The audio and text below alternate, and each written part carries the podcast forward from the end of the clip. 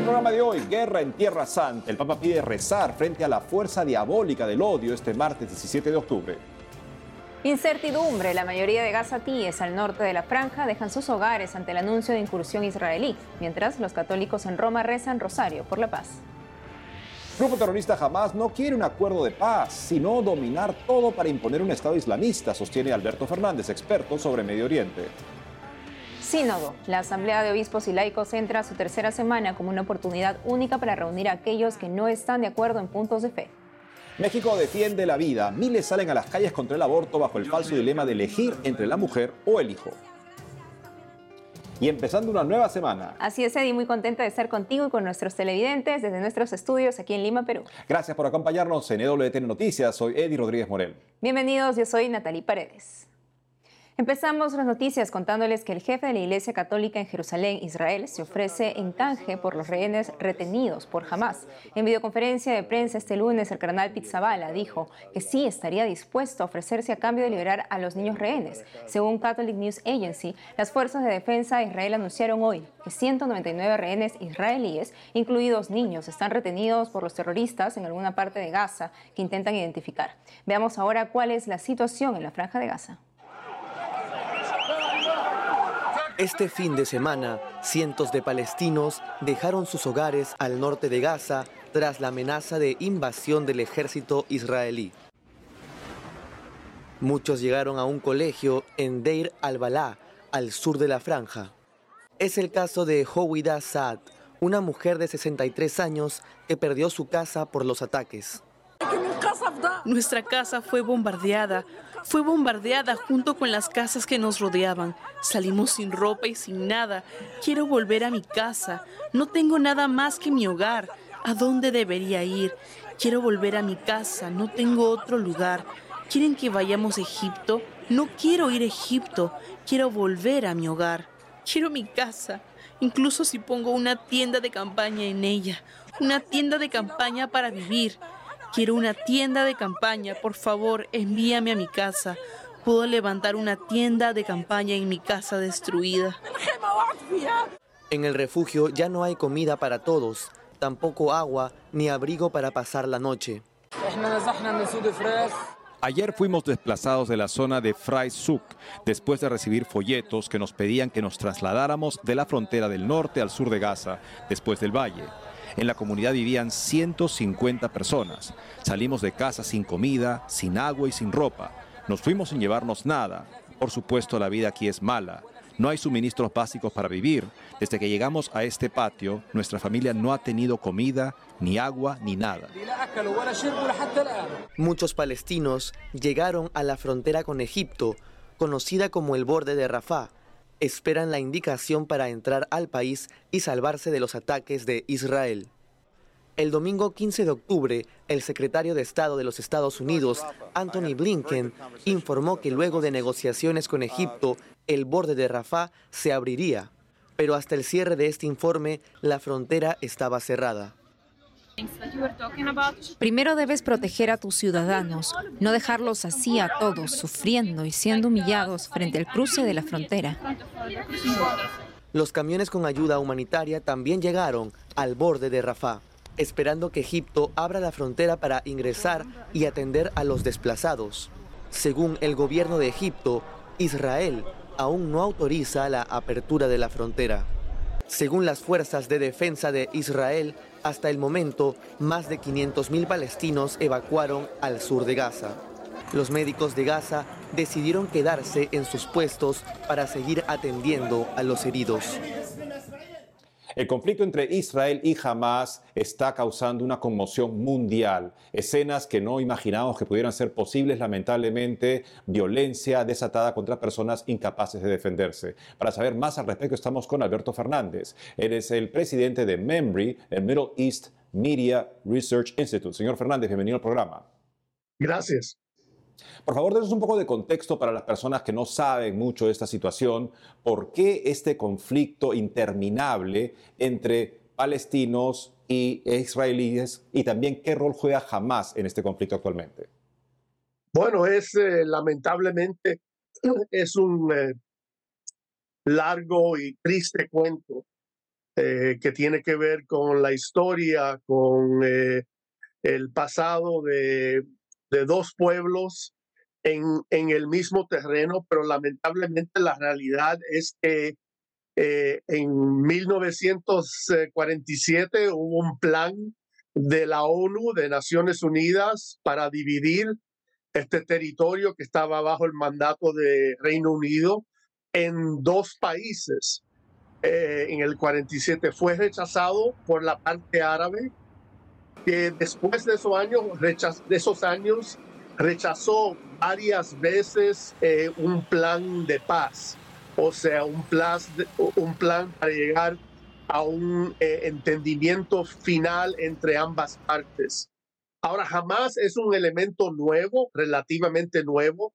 La diferencia es, es y muchas personas se confunden hoy en día cuando se habla de, de, del asunto de la guerra, de la violencia, de lo que vemos en las pantallas, jamás no quiere un acuerdo de paz.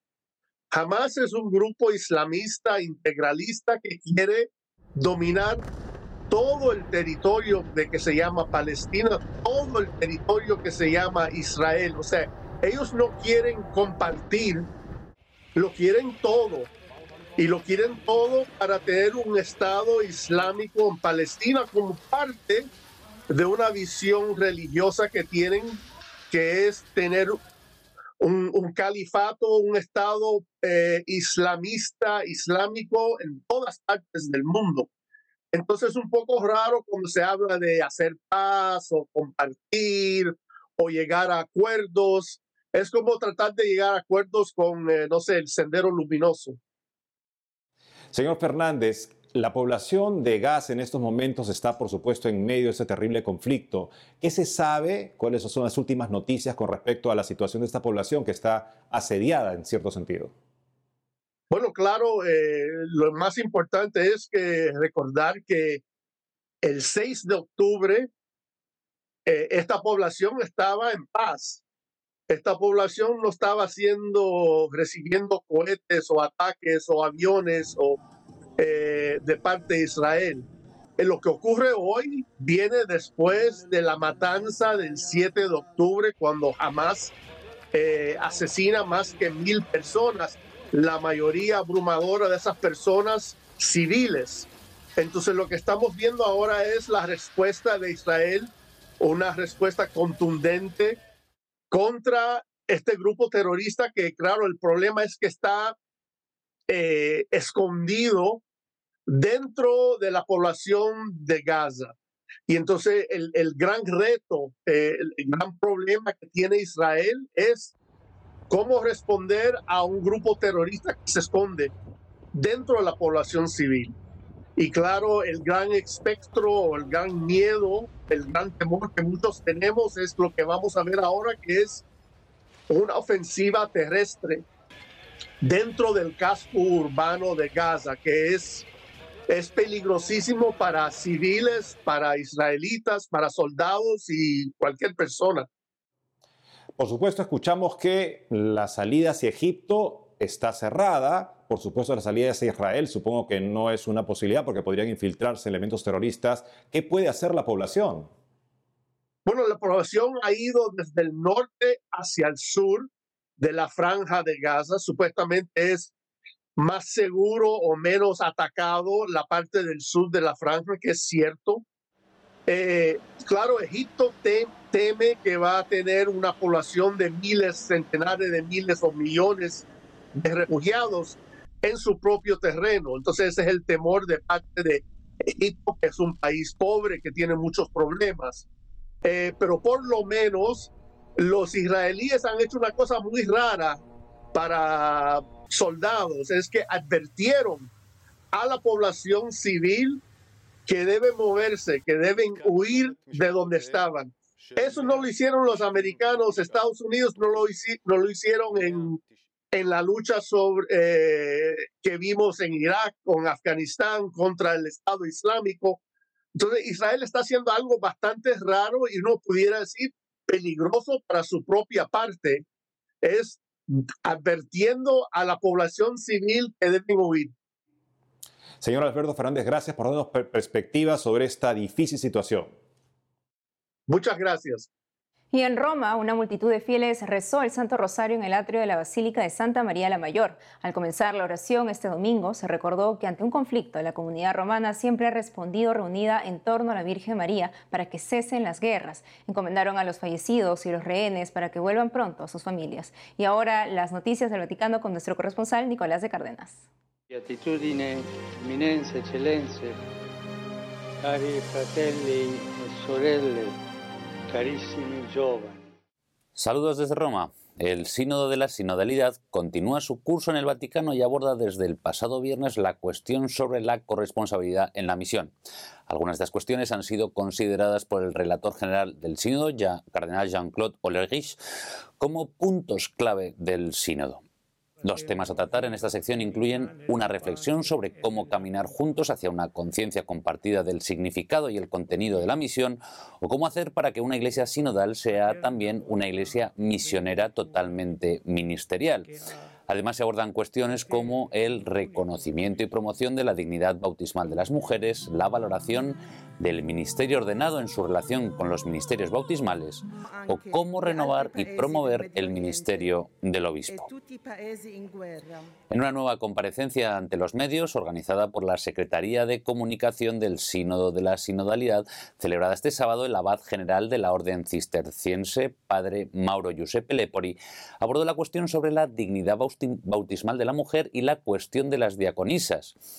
En concreto, el padre Lepori aseguró que hasta ahora nadie ha hablado del sacerdocio de la mujer, pero que sin embargo sí se habla del diaconado, que es a lo que se refiere el instrumentum laboris. A su entender, esta reflexión requiere una aproximación tranquila y pacífica de todos los problemas, pero sobre todo profunda. Creo que la gran tentación cuando se discute este asunto es la superficialidad, hablarlo con eslóganes, con reivindicaciones de los diversos grupos. Durante la locución previa al rezo del Ángelus este domingo desde la ventana del Palacio Apostólico, el Papa Francisco llamó a los fieles a no ser sordos a las invitaciones de Dios a compartir su alegría. El pontífice explicó que Dios prepara un banquete para estar en comunión con Él y entre nosotros, al que estamos todos invitados. Este es el tipo de relación que nos ofrece el Padre. Nos llama a estar con Él, dejándonos la posibilidad de aceptar o no la invitación. No nos propone una relación de sometimiento, sino de paternidad y de filiación. Por otro lado, el Papa Francisco alentó a rezar para hacer frente a la fuerza diabólica del odio en Tierra Santa y pidió la liberación de los rehenes israelíes y que haya corredores humanitarios abiertos en Gaza. Además, invitó a unirse a la jornada de oración y ayuno por la paz en Tierra Santa convocada para este martes 17 de octubre. El Papa también tuvo palabras de recuerdo para la guerra en Ucrania y la situación del pueblo armenio en la región de Nagorno-Karabaj, en Azerbaiyán. A primera hora del domingo, el Vaticano hizo pública una exhortación apostólica titulada en francés C'est la confiance, es la confianza, sobre la confianza en el amor misericordioso de Dios, inspirada en Santa Teresita del Niño Jesús y de la Santa Faz. Para el Papa, la frase de la Santa es la confianza y nada más que la confianza la que nos debe conducir al amor. Por sí sola explica la genialidad de su espiritualidad y bastarían para justificar que se haya declarado doctora de la Iglesia.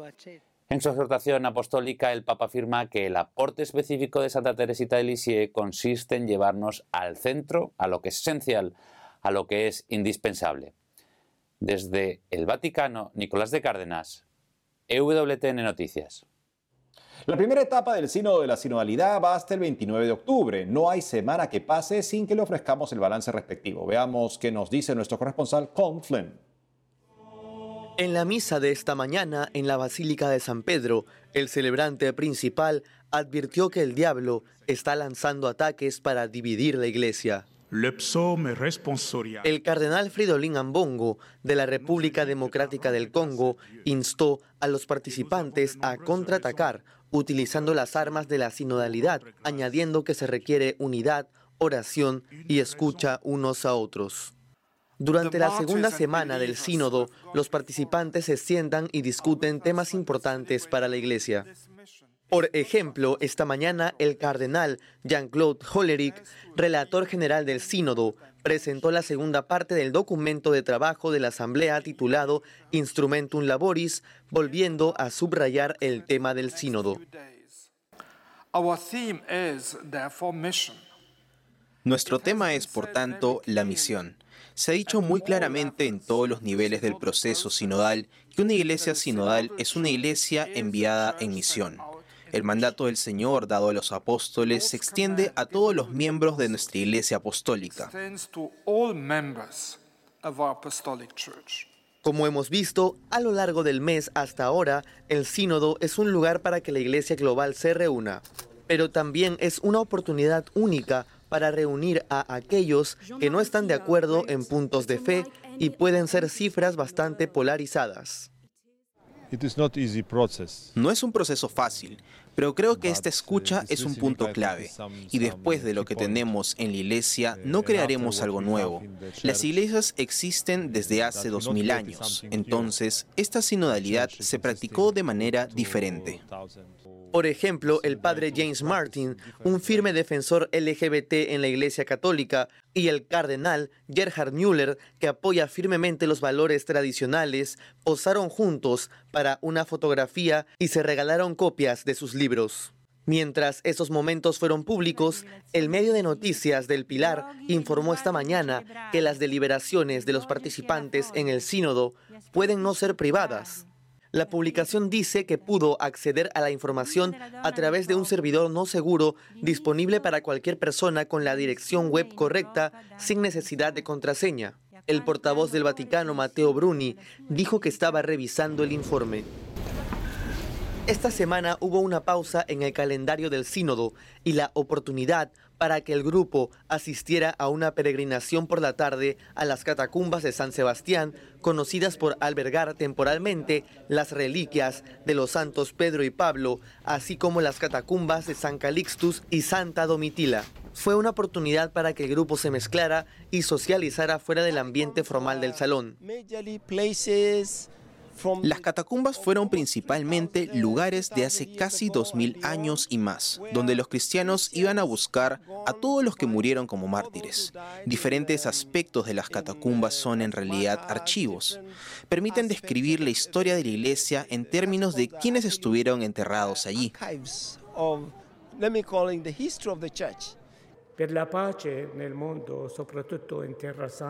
Con el estadio de la guerra en Tierra Santa, el jueves por la mañana se abrió el sínodo con oraciones por la paz, encabezadas por el jefe del Patriarcado Católico Caldeo de Bagdad.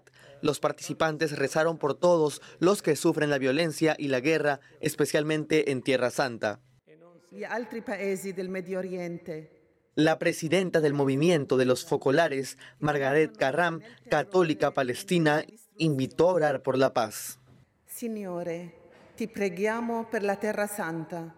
Señor, te rogamos por Tierra Santa, por los pueblos de Israel y Palestina que están bajo las garras de una violencia sin precedentes, por las víctimas, especialmente los niños, por los heridos, por los rehenes, por los desaparecidos y sus familias.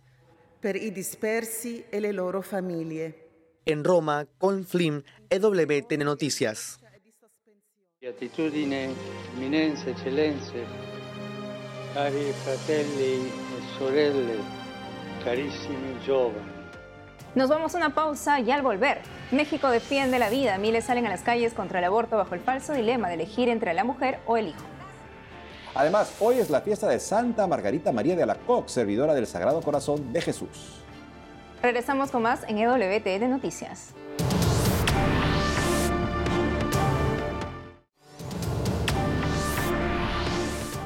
Una multitud de mexicanos mandó un mensaje a sus políticos hace poco. En este y otros países se aprueban legislaciones que atentan contra la vida basados en falsas premisas. Nuestro corresponsal Diego López Colín nos cuenta esto y más. Miles de personas salieron a las principales calles del país este 7 y 8 de octubre para expresar su rechazo al falso dilema que pone a elegir entre una mujer embarazada y su bebé que presenta el aborto. El evento que llevó como lema Seguimos creyendo en México fue convocado por diversas organizaciones civiles que buscan que las vidas de las mujeres y sus hijos desde el vientre materno sean respetadas.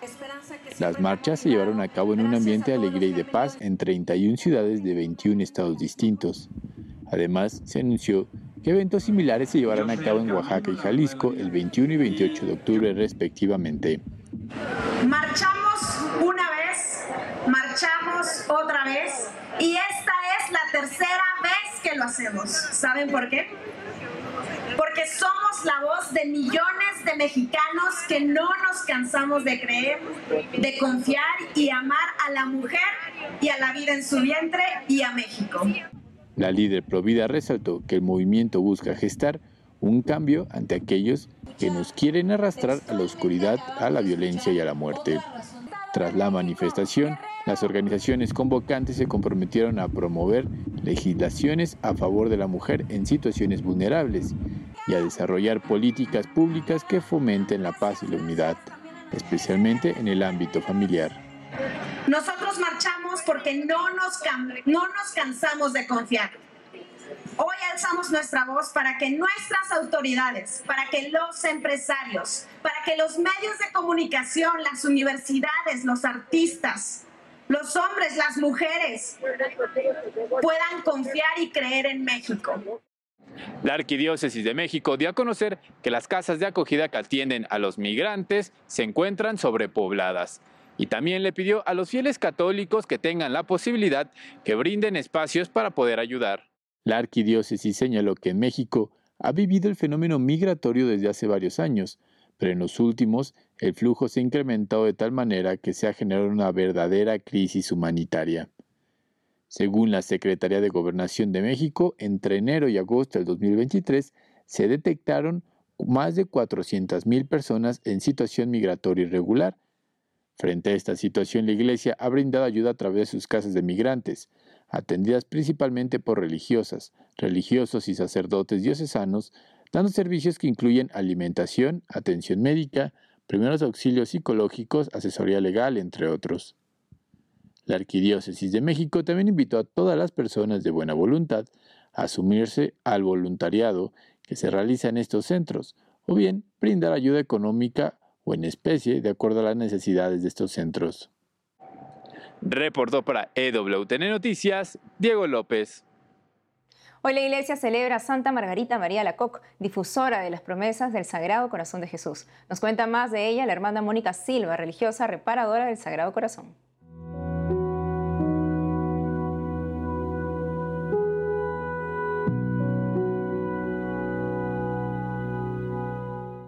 El día de hoy, lunes 16 de octubre, celebramos una gran mística del Sagrado Corazón. Me refiero a Santa Margarita María de Alaco. Ella nos ha dejado, entre todas las visiones del Sagrado Corazón, tres pautas importantes sobre esta lucha en busca de esta transformación y crecimiento espiritual. Y por eso el día de hoy te las voy a compartir brevemente.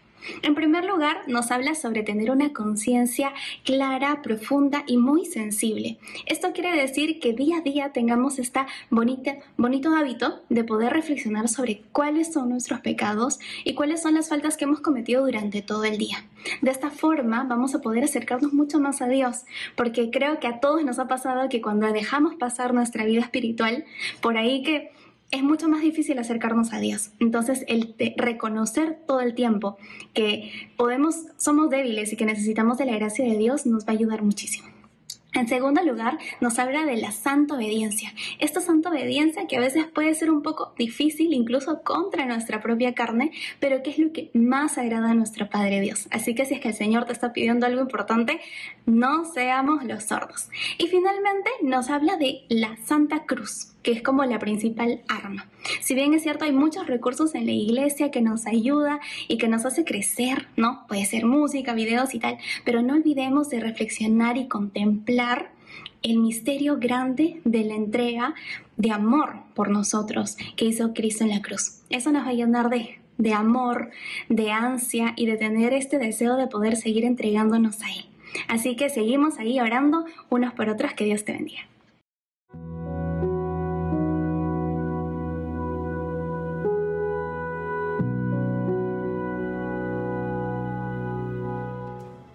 Natalie, nos despedimos con una invitación especial del secretario general del Episcopado Mexicano. Nos convoca a rezar el Santo Rosario por la Paz en Tierra Santa este martes 17 de octubre. Así es, Eddie, y WTN estará transmitiendo, así como otras redes sociales de contenido católico. Hasta mañana.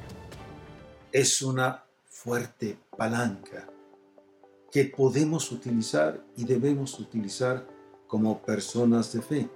Vamos a hacerlo por Tierra Santa esta situación puede desbordarse y causar muchísimas, muchísimas consecuencias negativas para todos. Vamos a hacerlo juntos.